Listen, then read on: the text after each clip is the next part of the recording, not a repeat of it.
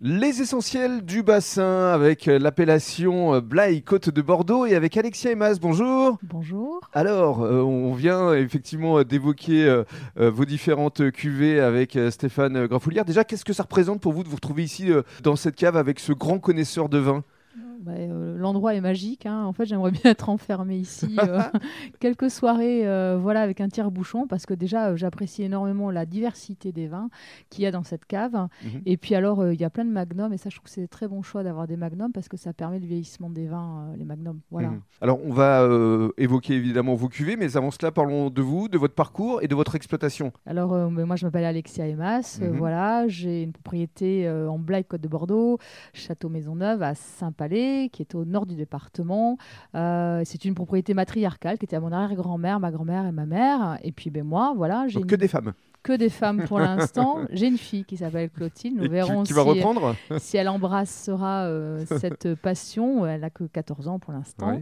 Euh, voilà. Et puis donc, euh, eh bien, je produis un blanc Sauvignon, un Bordeaux rosé, mhm. et ensuite toute une gamme de vins rouges qui s'étale selon ben, les années et la mhm. climatologie, mon terroir et puis mes humeurs, mon caractère. voilà. On va les détailler dans le cas du troisième podcast, mais revenons à votre exploitation. Combien d'hectares? Alors moi, j'ai 45 hectares de vignes. Avec quel cépage? Et euh, donc j'ai 3 euh, hectares de blanc et euh, le reste donc c'est en rouge.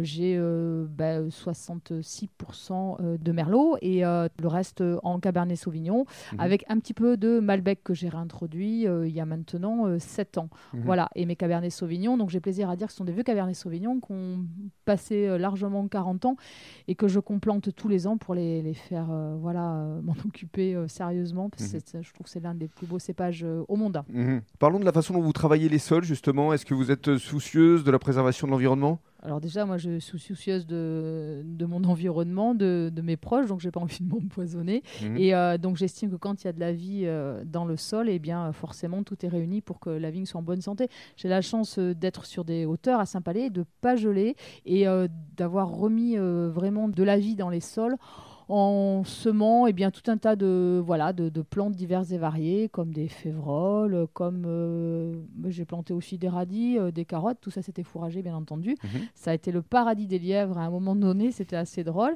Et donc ça permet tout simplement d'avoir euh, une multitude de vers de terre, et les vers de terre c'est nos amis parce qu'ils font énormément de cavités, ils travaillent, ils labourent tous les sols tranquillement, c'est eux qui décompactent, et il y a plusieurs niveaux, il y a 4, 5, 6 niveaux de vers de terre, et plus on descend dans les sols, et plus ils sont gros et plus ils font ce travail de décompactage qui est extrêmement intéressant, qui permet de nourrir en fait les racines de la vigne et mmh. d'aller en profondeur. Voilà. Et la vigne nous le rend bien, elle nous donne des beaux raisins. Mmh. C'est le principal. Alors justement, dans le cadre du troisième podcast, vous allez nous détailler vos cuvées.